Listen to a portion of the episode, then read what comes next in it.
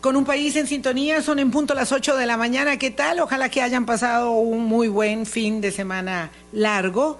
Algunos, por supuesto, aprovecharon para salir eh, de su lugar habitual de residencia y trasladarse a otros puntos del territorio nacional, con lo cual, pues, eh, aireados muchos y los que nos quedamos con enorme tranquilidad en el eh, ir y venir en la zona donde habitualmente nos encontramos, porque solemos hablar de del punto, digamos, principal de la capital, pero no, cada quien allá donde se encuentre con sus posibilidades de movilización o de aprovechamiento del tiempo de descanso y ocio, muy, muy bueno. Este es el último fin de semana largo del año, ¿sí? Yo creo que ya no queda no queda más tristemente porque uno entre julio y agosto y en la colita de septiembre queda muy encantado. El primero de diciembre que es viernes. Sí, pero no es feriado de pago obligatorio, entonces ese por lo tanto no no se produce ese éxodo. Ahora vamos hasta Navidad. Boris, ¿qué tal? ¿Cómo estás? Muy bien, Vilma. Buenos días. Buenos días. Este, buenos días a todos los amigos y amigas de Hablando Claro. Y hasta el año entrante, hasta este año es que tiene vigor esa ley que hacía el traslado de los feriados para fines de semana largos. ¿No es hasta el año 24? Creo que tiene vigencia. Creo que había un plazo corto, como dos o tres años. Bueno, ya veremos. Ya veremos. Yo, yo, creo, yo creo que este es el último, no sé. Sí. Bueno, hay que aprovecharlos todos los que tengamos. Hoy vamos a conversar de un tema que es muy complejo, técnico, político, político y diplomático, en fin, tiene muchas aristas. Vamos a hablar del veto del presidente de la República, la reforma al impuesto eh, a la ley de impuesto de renta. Antes, de eso, nada más de otro tema también que es complicado en esas mismas áreas que está señalando. Me preguntaron varias personas, me llamó mucho la atención sobre el programa que tuvimos de la red 5G. Ah, y de la necesidad imperante que tenemos todos de entender qué hay ahí por, lo que eso implica para la economía, para la vida personal, para el desarrollo de empresas y de empleos. Entonces me llamó mucho la atención. Política y geopolítica, es muy interesante. Hablando de geopolítica, José Luis Arce, ¿qué tal? ¿Cómo le va? Muy buenos días. Primero los saludo. Ah, Primero los saludo y luego les cuento lo que iba a decir. ¿Qué ah, tal? muchas gracias, Vilma. Boris, un gusto de nuevo estar con ustedes para conversar este tema que es, es, parece un tema muy técnico tributario, pero en realidad es un tema eh, muy político y pues sin que tiene además ciertas aristas profundas en el tema del esquema de imposición en Costa Rica. Costa Rica y la lista y la lista gris. Bueno, está llevándose a cabo, está en proceso una operación de liberación, eso sí es geopolítica eh, de alto calado, eh, con una liberación de rehenes estadounidenses en Irán, cinco, a cambio de la liberación de cuentas congeladas de Corea del Norte a Irán, cuentas que quedaron congeladas por las sanciones económicas, eh, 5 mil, millones de dólares. mil millones de dólares y una, una cantidad enorme de dinero que estaba congelado y que eh, se ha mm, liberado para efectos de que Corea le pase del norte, le pase la plata a Irán, cambio eh, cinco rehenes estadounidenses que ya estaban volando, no sé si ya habrán llegado al sitio donde se iban a entregar, y en contraposición luego cinco eh, iraníes que saldrán de Estados Unidos. Bueno, vamos a ver, tres van a salir de Estados Unidos, dos dijeron, no, aquí de una vez nos queremos quedar, o sea, de una vez nos queremos quedar aquí. Este, pero es una operación de alto calado, estas cosas ya se saben en el momento que culmina una negociación que dicen que empezó justo cuando regresó a la presidencia eh, Joe Biden, digo regresó pues, después de haber sido vicepresidente cuando salió Donald Trump del poder y me recordaba la negociación tan eh, exitosa eh, de la que no tenemos detalles y quién sabe cuándo lo tendremos, seguro hasta que se liberen documentos del eh, Departamento de Estado de la liberación de los este, nicaragüenses, que, que fue una noticia para nosotros tan, tan impactante como significativa en la, en la región y especialmente para los nicaragüenses. Pero bueno, eso está, noticia en desarrollo, ya lo verán en el despliegue de información internacional, que no es mucha, que no es mucha en, en Costa Rica, pero, pero ahí lo van a ver. Hoy vamos a hablar entonces del veto que el presidente de la República anunció, esto fue el jueves en la noche, eh, pero sobre el tema que es muy complejo, yo le voy a pedir a José Luis Arce que nos haga como un ABC de conceptos para entender de qué se trata. Lo cierto es que solamente contextualizamos. Teníamos la obligación de establecer en las reglas tributarias una normativa que nos pedía, que nos pide, que nos exige la Unión Europea para evitar lo que se conoce como el mecanismo de doble no imposición. A la hora de hacer eso, lo hemos hecho tarde, lo hemos hecho en total desencuentro entre el Ejecutivo, la oposición, lo hemos hecho mal, ¿verdad? Hubo errores en ambos lados.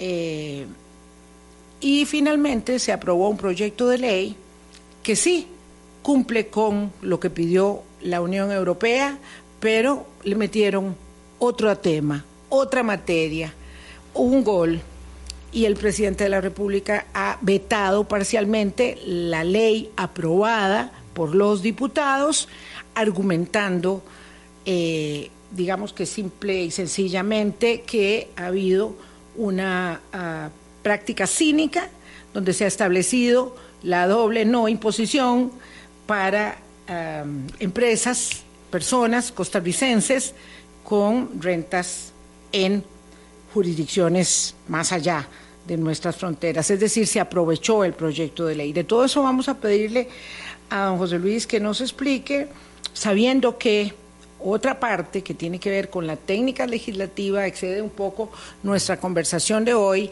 pero presagia que este proyecto puede estar en las puertas del archivo, habida cuenta de la eh, complejidad tan grande que implica y de la toma de medicina de humildad que significaría decir sí tiene razón el veto, esta vez el veto tiene razón y voy a aprobar el proyecto como debe ser aprobado aún cuando ya pasó el tiempo reglamentariamente establecido para que la Unión Europea pudiera observar el caso de Costa Rica en su próxima sesión ah, de la comisión que ve este asunto en Bruselas. Don José Luis, ¿estamos en una lista negra o estamos en una lista gris? ¿De qué color es la lista de países no cooperantes en materia fiscal eh, y por qué? Muchas gracias, Vilma. Es, este es un tema complejo y se ha vuelto complejo más por las implicaciones políticas de la discusión que se ha armado en torno a la estructura del sistema tributario costarricense. Yo diría que más que por el mismo tema de la lista gris. Pero voy a tratar de explicarlo. Y además de la observación que hacías de que obviamente no está en mi ámbito digamos, de conocimiento el tema de la dinámica legislativa, pues tampoco voy a entrar en detalles excesivamente granulares de los temas de derecho tributario, pues no es mi campo. Voy a hacer referencias más que todo a los temas de tributación y económicos generales y políticos un poco. La historia es así. Aquí lo que sucede es lo siguiente. El sistema tributario costarricense tiene una característica que de hecho es una característica que con el paso del tiempo empieza a ser eh, bastante anticuada en, el, en, el, plano global, que es eh, un sistema tributario de naturaleza territorial. Eso lo que significa es que en teoría solo las rentas, ingresos eh, generadas en el territorio del país están sujetas a la tributación local. Entonces, ahí se, agrega un tema adicional con el tema de la lista gris o negra, que en realidad es la lista de jurisdicciones no cooperantes en materia de doble no imposición de la, de la Unión Europea. Eh, el tema es el siguiente.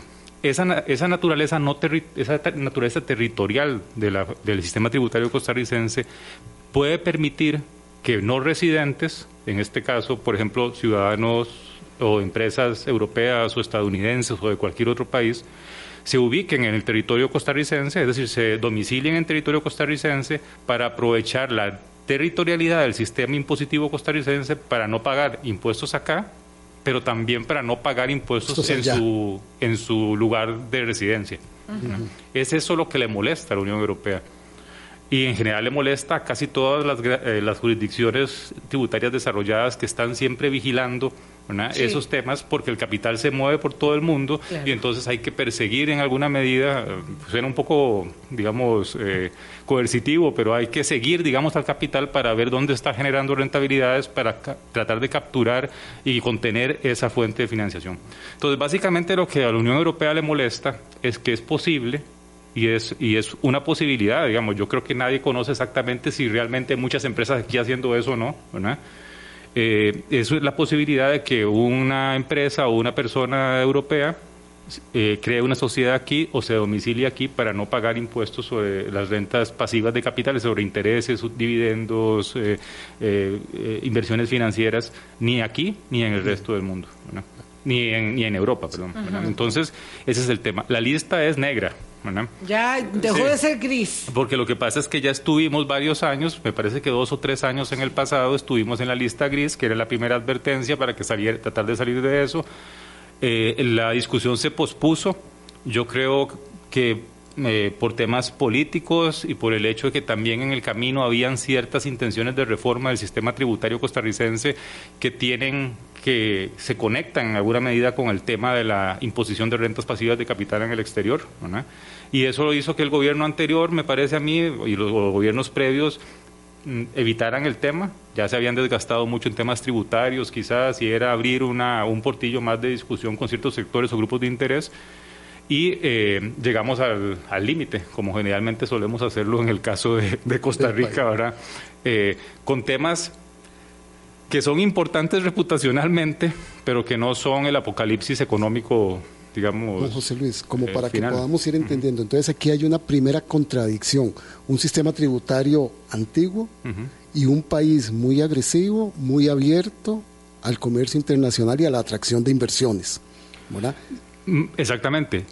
Pero más que a ese tema, yo creo que el, tema de la reforma del sistema tributario, más que con el capital que llega de afuera, que a veces he escuchado algunas personas que plantean que hay que territorializar o reforzar la territorialidad del sistema tributario para que sigan llegando inversiones del exterior, yo creo que ese argumento no es cierto. es decir, más bien aquí el tema es, ¿verdad? El tema más importante es cómo uno va interpretando cómo el capital local se va transformando. Y, uno puede ir haciendo una historia del sistema tributario costarricense a lo largo de, siglos, ¿verdad? Y piénsenlo así.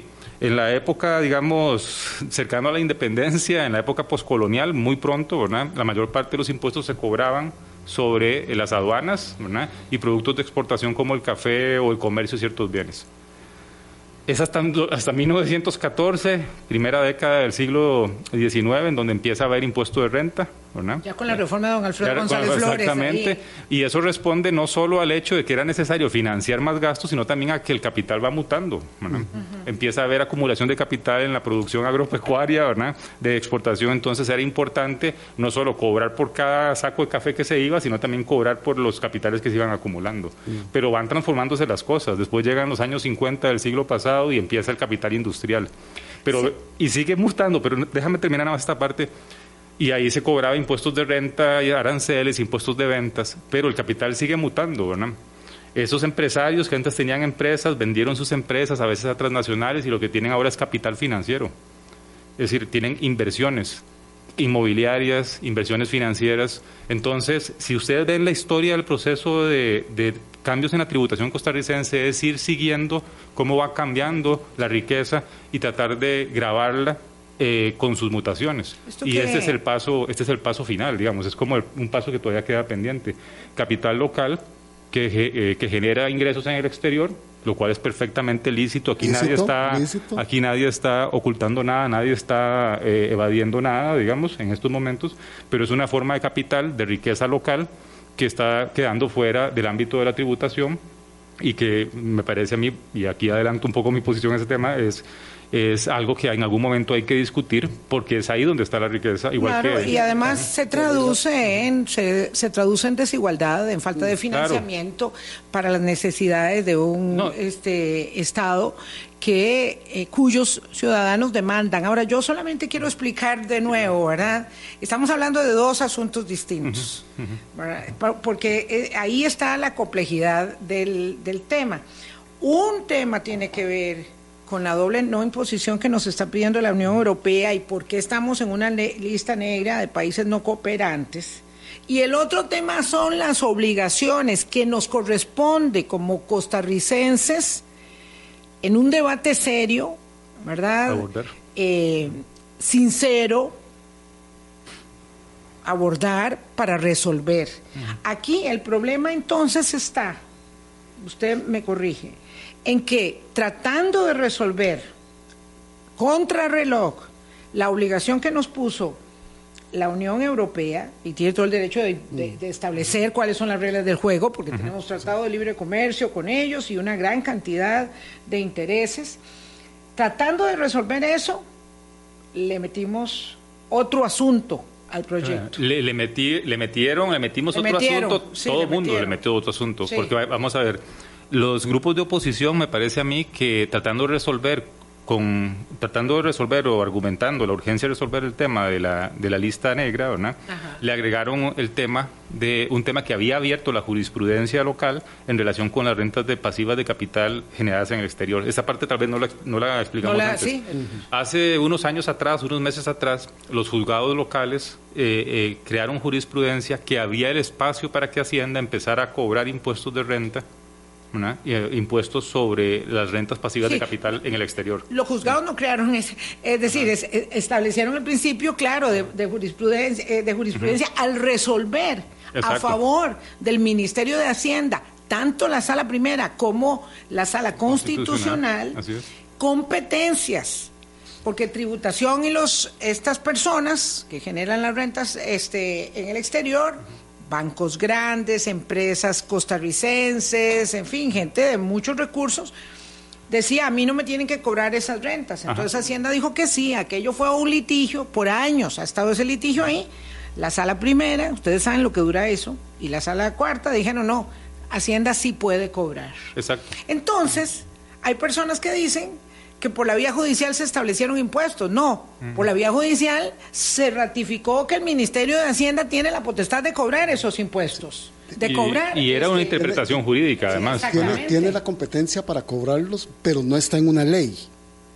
Don José Luis, ¿cómo es que deberíamos entender eso? Digamos, los detalles jurídicos específicos, no, lo que supongo, lo que me parece que debe haber sucedido es que eh, eh, los juzgados locales lo que es, interpretaron la ley de renta, ¿verdad? Y establecieron, por ejemplo, que ese tipo de inversiones de residentes en el exterior son de alguna manera una renta porque, local. por su condición de residente. No, porque la riqueza se generó en el país. Porque la riqueza se generó aquí. Y probablemente las decisiones de inversión se tomaron acá.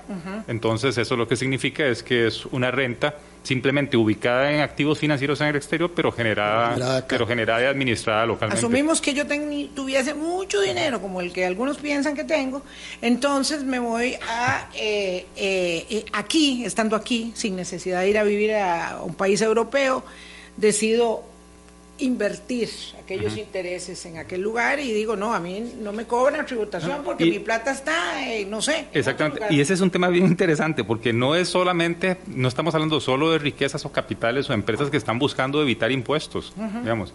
También es una, es una lógica del proceso de crecimiento y de acumulación del capital en los países. Llega un momento, por ejemplo, que la riqueza doméstica es demasiado grande para quedarse acá. Entonces, ejemplo, los fondos de, pensiones. que por cierto, son un ejemplo típico. Pero los fondos de pensiones invierten afuera, pero a los fondos de pensiones, por su ley específica, tienen exentos los pagos de impuestos locales. Entonces, el problema no está... Claro, porque son nuestras pensiones. Exactamente, y porque decidimos como sociedad exonerarles esos, esas rentas porque por el beneficio que generan colectivo asegurarnos que no nos vamos a morir de hambre de viejos. Y porque nuestras eh, contribuciones y las contraprestaciones del Estado para nuestros procesos de jubilación se ven muy este, em, Exactamente. Eh, fortalecidos con esos dividendos. Pues cuando las cosas están mal, como en el pasado, la gente se quejaba que perdía mucho, pero en realidad uno siempre gana con la inversión en pensiones. Exactamente. La, idea, digamos, de tratar de captar o de entender cómo, cuál es la dinámica de la riqueza, de la riqueza, porque generalmente es importante tributar sobre la, riqueza por un tema de progresividad es, es, es, algo que va cambiando a lo largo del tiempo. Pasó con los alquileres, por ejemplo. Piensen, por ejemplo, en, los lugares de expansión residencial ahora. Hace 70 años, 100 años, eran fincas cafetaleras, por ejemplo. Y la progresividad, don José Luis, para irla siempre tratando de blindar, tiene que ver que paga más El, que, genera más, riqueza. El que, genera, el que genera más ingreso o el que tiene más riqueza. Más riqueza. Acumulada de alguna manera, acumulada en, en inmobiliaria, por ejemplo, por eso es que ahora pagamos sobre los alquileres. En inmobiliaria, en financiera, eh, y financiera es local o internacional. Entonces, volviendo a la pregunta que estabas haciendo, ciertos grupos de oposición le agregaron al tema de la lista gris eh, una forma de, digamos, de enderezarle la plana o de, o de corregir lo que para ellos fue un error de, las, de, los juzgados. Ese, es un primer tema. PLN, Nueva República, PLN voy a hacer una, exclusión. El diputado Joaquín Hernández fue clarísimo ¿En qué no? porque se, eh, respecto de por qué se desmarcó de su bancada eh, y votó con el Frente Amplio y el Partido de Gobierno en contra de el proyecto tal como quedó cuando le metieron este tema adicional para establecer entonces la doble no imposición de las rentas de costarricenses en el extranjero. Pero ojo, aquí hay un tema importante, Boris y Vilma. Eh, el único que empezó a jugar este juego de la gallina, digamos, no sé si han escuchado el famoso juego de la gallina, que es, vienen dos autos a toda velocidad, uno frente al otro, y aquí el juego es quién se detiene primero, ¿no? no, fue, no, fue, no fue la oposición, también fue el gobierno, porque el gobierno también, desde hace varios meses atrás, en esta administración, y me parece que indirectamente en la anterior, pero no con la, fortale no con la claridad ni con la eh, fuerza con que se ha planteado en este, ¿verdad? empezaron a atar el tema de la lista gris también con ciertos compromisos de reforma del sistema tributario más amplio. Sí, claro, la, la, primera, con esto vamos a la pausa. Iba a decir que el proyecto de ley tal cual como se aprobó y que ahora vetó el presidente, tuvo los votos de Liberación, Nueva República, el PUS y el Liberal Progresista. Hay que decir en honor a la verdad que el primero que trató de meterle palos a la carreta, como se decía anteriormente, otrora, fue el Ejecutivo que presentó un proyecto de ley con un montón de cambios. Bueno, pero presentó una reforma integral del impuesto de renta donde venía esa corrección. Donde metía lo de, lo de la lista gris, metió un montón de cosas más. Se alzó, ¿verdad? Un gran barullo, se hizo un gran eh, eh, pleito y ese proyecto se desechó. Entonces, eh, se aprueba este que no era el proyecto que se, esperaba, porque se esperaba un proyecto limpio, sencillo, claro, que dijera, bueno, aquí se quita la doble no imposición, tal cual la pide la Unión Europea. Pero estos de camino aprovecharon y dijeron, bueno, eh, metamos esto de una vez. Ahora vamos a la pausa para seguir este, explicando con José Luis Arce las implicaciones que tiene esta circunstancia, mm, toda vez que ahora parece que el tiempo no dará para nuestro examen en octubre. No, no, no es que parece, es que ya no da para el examen en octubre y peor aún, parece que el proyecto terminaría archivado. Ya venimos. Colombia. 8.25 de la mañana conversamos con el economista José Luis Arce. El gobierno de la República vetó el jueves por la noche el proyecto de ley que mm, aspiraba a que Costa Rica saliera de la lista negra de países no cooperantes en materia fiscal y lo hizo con un veto parcial que mm, rechaza por parte del Ejecutivo una normativa que permitía establecer doble no imposición para, para, empresas eh, costarricenses. Eh, es complejo, ya lo explicó don José Luis en la primera parte y pueden escucharlo nuevamente. Ojalá, eso hacemos nosotros también con algunos temas, los volvemos a escuchar para entender bien. Lo cierto es que ahora, eh, hoy, la Asamblea Legislativa va a dar lectura al veto del Poder Ejecutivo y el proyecto o la ley vetada, porque ya no es un proyecto, era una ley vetada, pasa 30 días a examen en la comisión especial que lo dictaminó para decidir dos caminos. O acepta el veto, con lo cual, bueno, las cosas este, todavía podrían salvarse, aunque a destiempo, o no lo acepta eh, y recomienda al plenario de la Asamblea Legislativa el curso de acción. El plenario decidirá, ¿verdad? Si tiene 38 votos, resellar el proyecto, con lo cual no se aceptaría el veto y quedaría gananciosa la exoneración para empresas costarricenses que generen renta fuera del país. Eh, y si no, el proyecto pues mm. podría morir. Morir, morir, Y morir es lo que se observa, digamos, en el horizonte de este, bueno, el, este El resello es complicado también, porque el vamos a ver. necesita 38, eh, votos. Ellos, eh, el, el, proyecto se aprobó con 40, si no me equivoco. Eso lo que significa es que cuando eso se discuta, nadie va a poder faltar a, la no, eh, no, no se dan los votos ah, para el resello. No se, no se, no se, no, no, no. es sencillo tampoco resellar. El, proyecto se, el proyecto se aprobó con mayoría simple, con la oposición de el partido de gobierno, del Frente Amplio y del diputado Joaquín Hernández del Partido Liberación Nacional. Eh, parece que los votos para el resello no estarían. Eh, y en todo caso, eh, es bastante tarde ya respecto de la paciencia que ha tenido la Unión Europea para con este tema. ¿Qué tipo de sanciones puede establecer? ¿O solamente otra llamada de atención? ¿O van a decir a ustedes, me están vacilando desde hace tiempo? Este, esto quedó listo, hay que decirlo, este intercambio de notas entre el gobierno anterior y este, eh, la Unión Europea, finalizando el gobierno anterior. El gobierno anterior le comunicó al gobierno entrante que tenía este problema en manos. El gobierno, el gobierno que entró, el de don Rodrigo, se tomó mucho tiempo, hasta febrero para decirnos que esto estaba así, nos enteramos todos en febrero, cuando ya unos días antes, cuando unos días antes la eh, Unión Europea ya nos estaba anotando en la lista en ese momento gris. Ahora entonces, ¿cuál es eh, la sanción o podemos evitar una sanción todavía, una sanción a nuestras inversiones, a las inversiones de intereses. Yo, creo que tal vez lo primero, cuando uno ve, por ejemplo, que grupos políticos juegan con un tema de este tipo, de esta manera, un poco lo primero que uno piensa es quizás eh, la amenaza no es tan, no es tan fuerte, ¿verdad?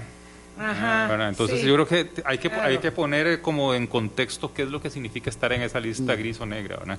Vamos a ver, yo creo que es más un tema reputacional, reputacional. negativo para un país, digamos, que se precia de tener una institucionalidad fuerte, que además es miembro pleno de OSD, que está en discusiones, por ejemplo, eh, que participa en las discusiones a nivel global en materia de tributación, de los cambios de tributación a nivel global. Se supone que Costa Rica está participando en eso. Entonces hay un tema primero reputacional que no se ve bien. Mm. No habla bien de nosotros tampoco dejar las cosas para lo último y tampoco obviamente habla bien de nosotros que políticamente tomemos ciertos temas como caballos de Troya, no sé, o como, o como mecanismos para, para impulsar otros tipos de intereses, por una parte, o de reformas que requieren una discusión pues un poco más, más pausada y sobre todo más transparente y más abierta. Ahora, ¿qué es lo que puede pasar? Lo que generalmente lo que sucede es lo siguiente. Eh, es el Consejo de, Ministros de Finanzas el que toma la decisión de la sanción, digamos pero por el esquema, digamos, cuasi federal eh, europeo, son los países individuales los que pueden decidir si sancionan o no a Costa Rica. ¿En función de qué cosas? En función de si ya tienen, por ejemplo, acuerdos de doble no, de, de, de, compartir información para evitar la doble imposición. Doble no imposición. o doble imposición también, porque hay acuerdos para doble no imposición claro. y hay acuerdos para, para evitar la doble imposición. Entonces, dependiendo de, dependiendo de la importancia, digamos, política, económica de la relación entre los diferentes países de la Unión Europea y Costa Rica, dependiendo del marco jurídico en materia tributaria o de inversiones que ya exista, puede ser, puede ser, que los países tomen o no otras decisiones. ¿Y qué decisiones son las que toma, podrían tomar eventualmente?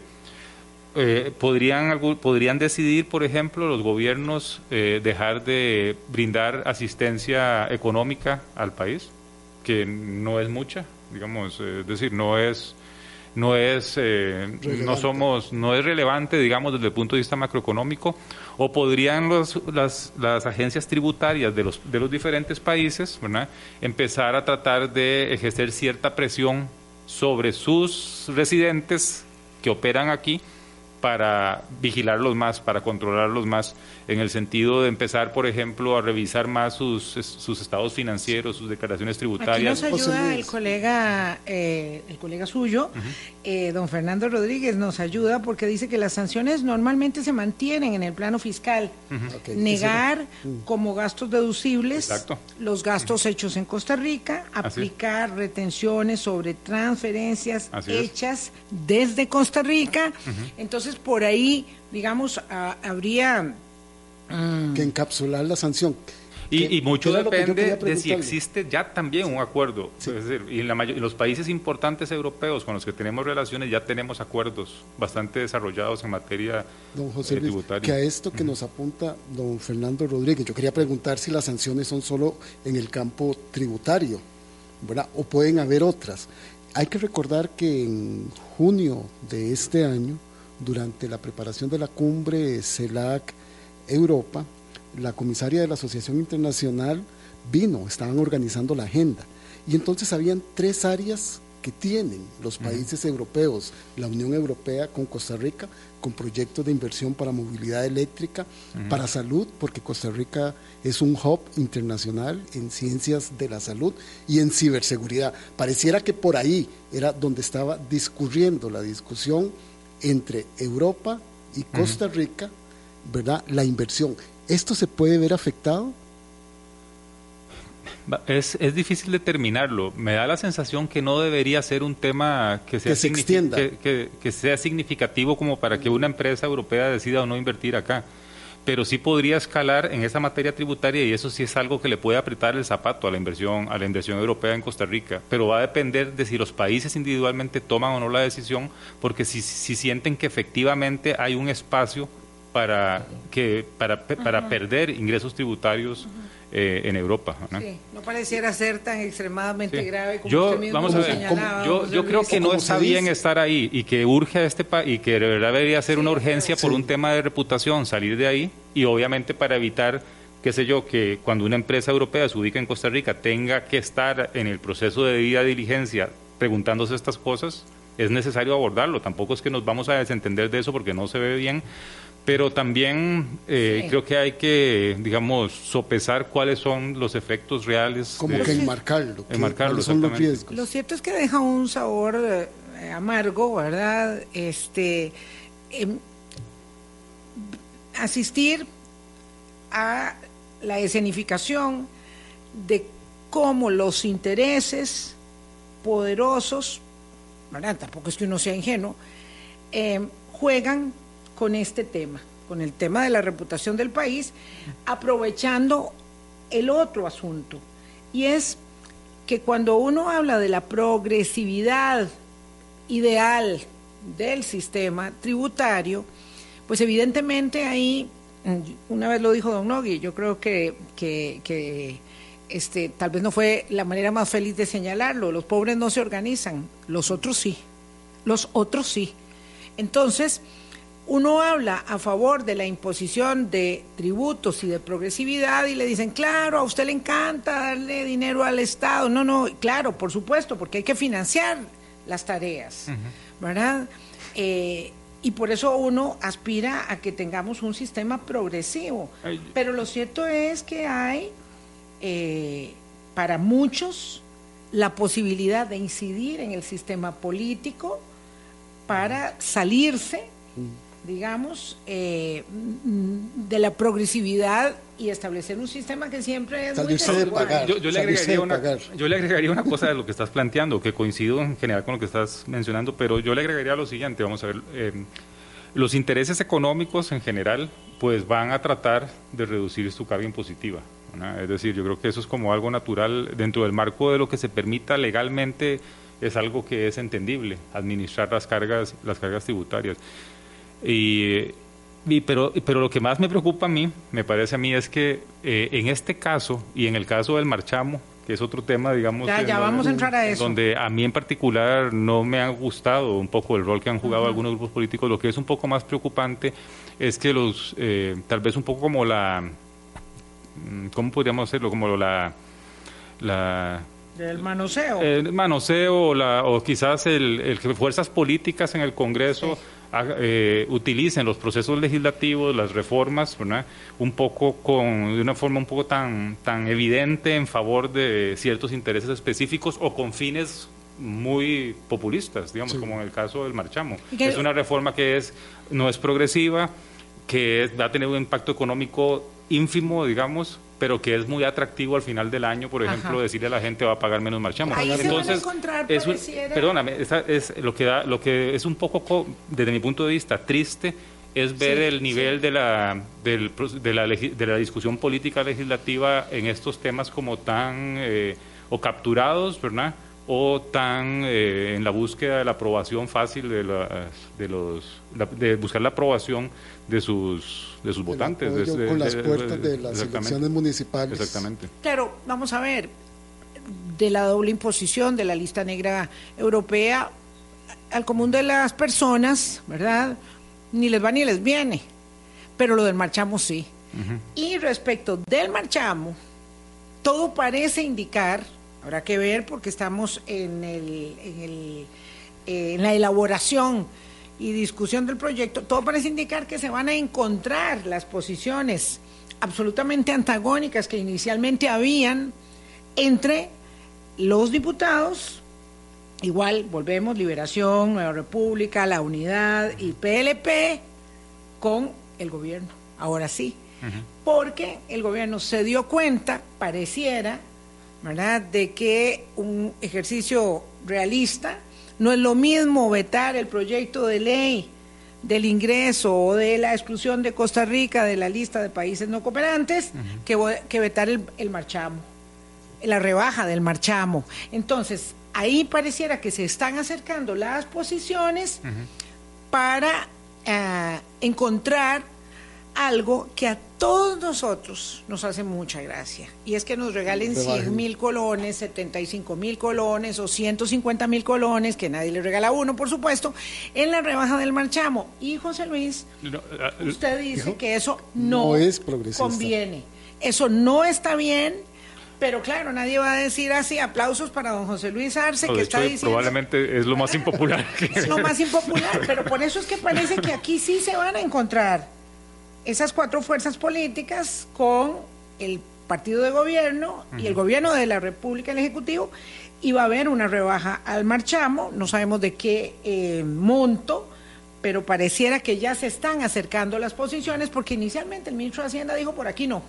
La propuesta original, la propuesta, digamos, planteada por los partidos de oposición era muy, muy regresiva digamos, el, con el afán de trasladarle a las personas reducciones significativas en el marchamo, al final, como tener un automóvil más caro y pagar un marchamo es al final un signo de riqueza, digamos, en, en, alguna medida. Yo sé que hay algunas personas que lo usan para trabajar y casos específicos, pero en general, las personas que más marchamo pagan es porque tienen autos más caros y la gente que tiene autos más caros es porque tiene más dinero. Claro, claro. Entonces, eh, la propuesta original eh, y otra cosa importante, en el caso del marchamo, el impuesto no es un impuesto a circular en las carreteras, es un impuesto a la propiedad de vehículos como una referencia a la riqueza que implica la propiedad de un bien duradero. Pero bueno, eh, ahora la, pareciera que ambas partes han cedido quizás en, en, la rebaja y se va a encontrar algún punto medio. Vamos a ver. Eh. Pero don José Luis, decía usted que esta rebaja al marchamo no es progresiva.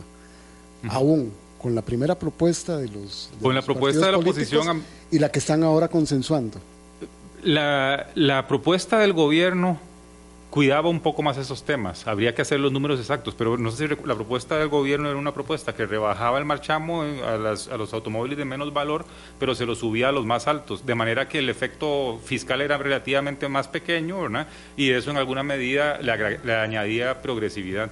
Aquí el tema es este, digamos obviamente todos quisiéramos que nuestros marchamos bajaran. Digamos, yo creo que todos los que estamos acá tenemos automóvil y todos quisiéramos tener.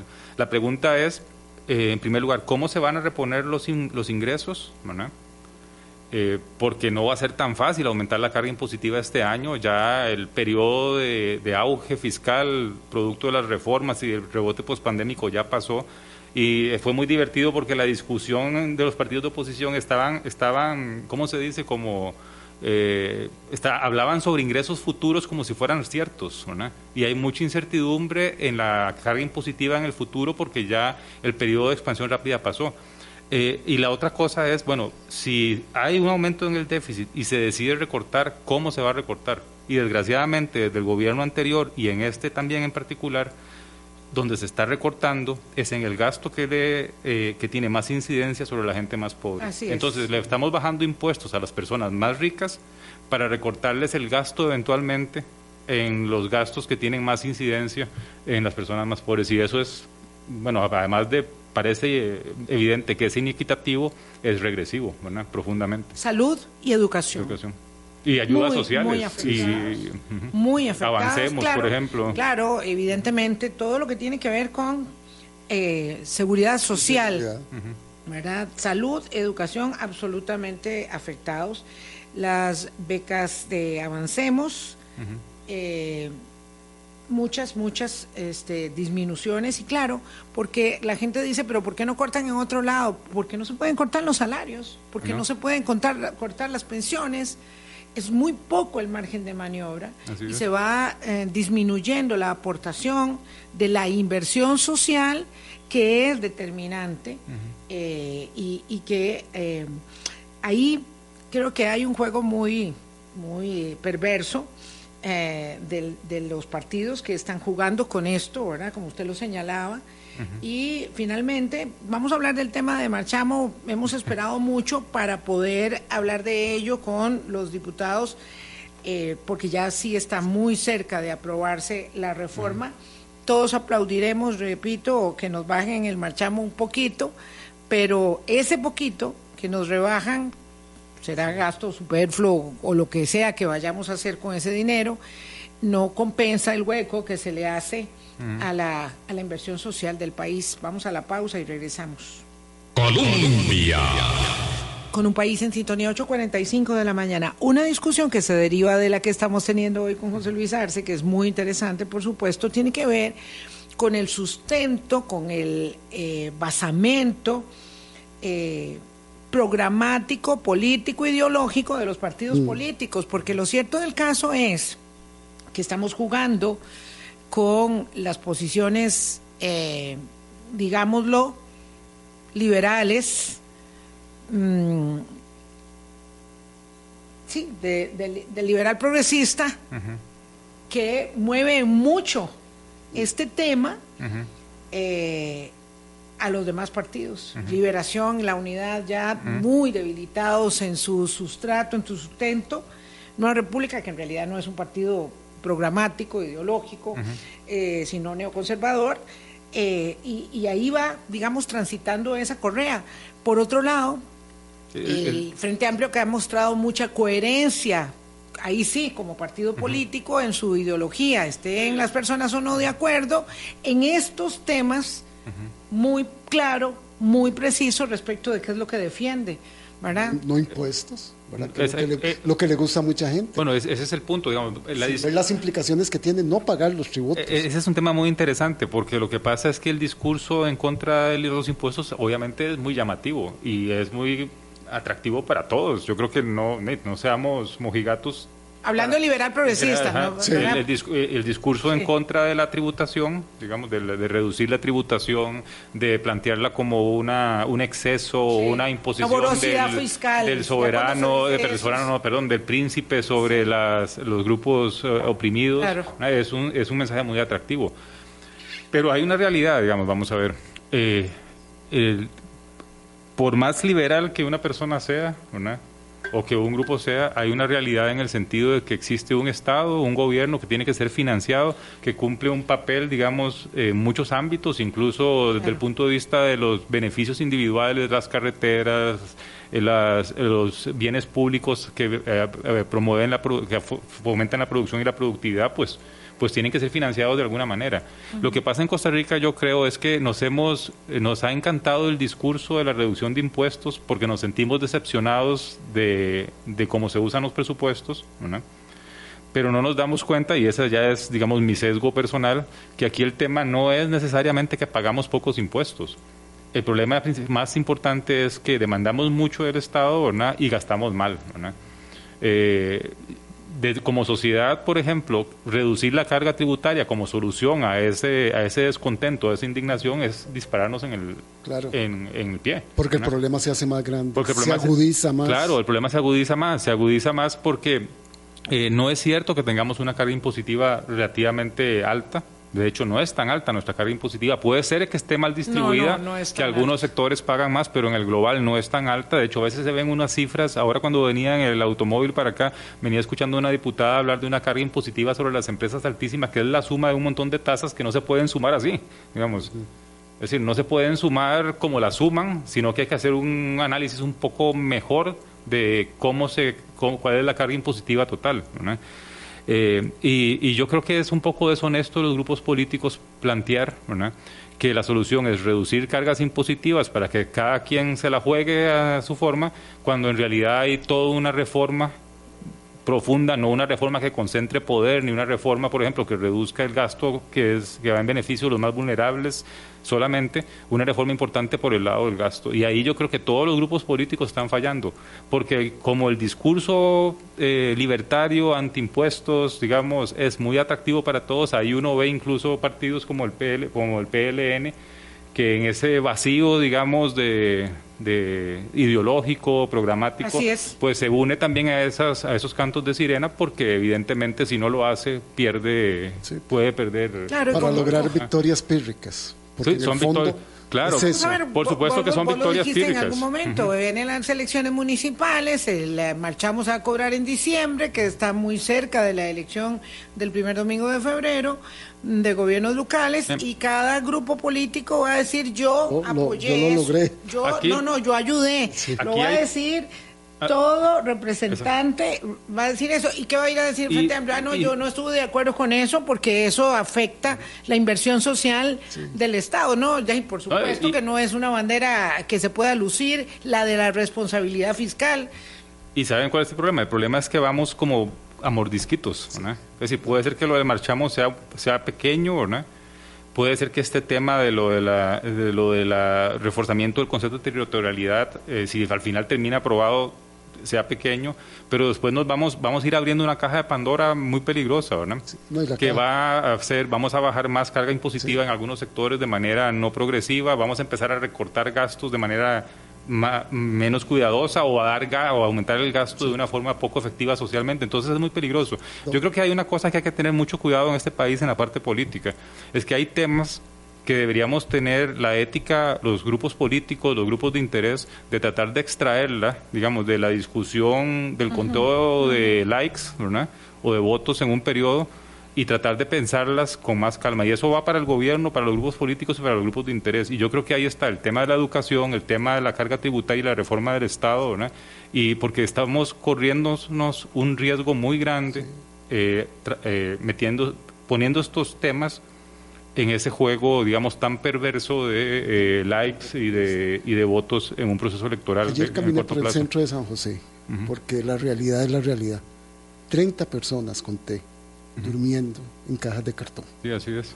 Esa es la realidad. Bueno, con en el caso de la educación, por ejemplo, con los problemas que estamos pasando, con una actitud negacionista de las autoridades que están manejando esa materia, ¿verdad? Eh, el hecho, por ejemplo, de que se recorten las, las ayudas de Avancemos es un error que nos va a costar eh, probablemente décadas reponer.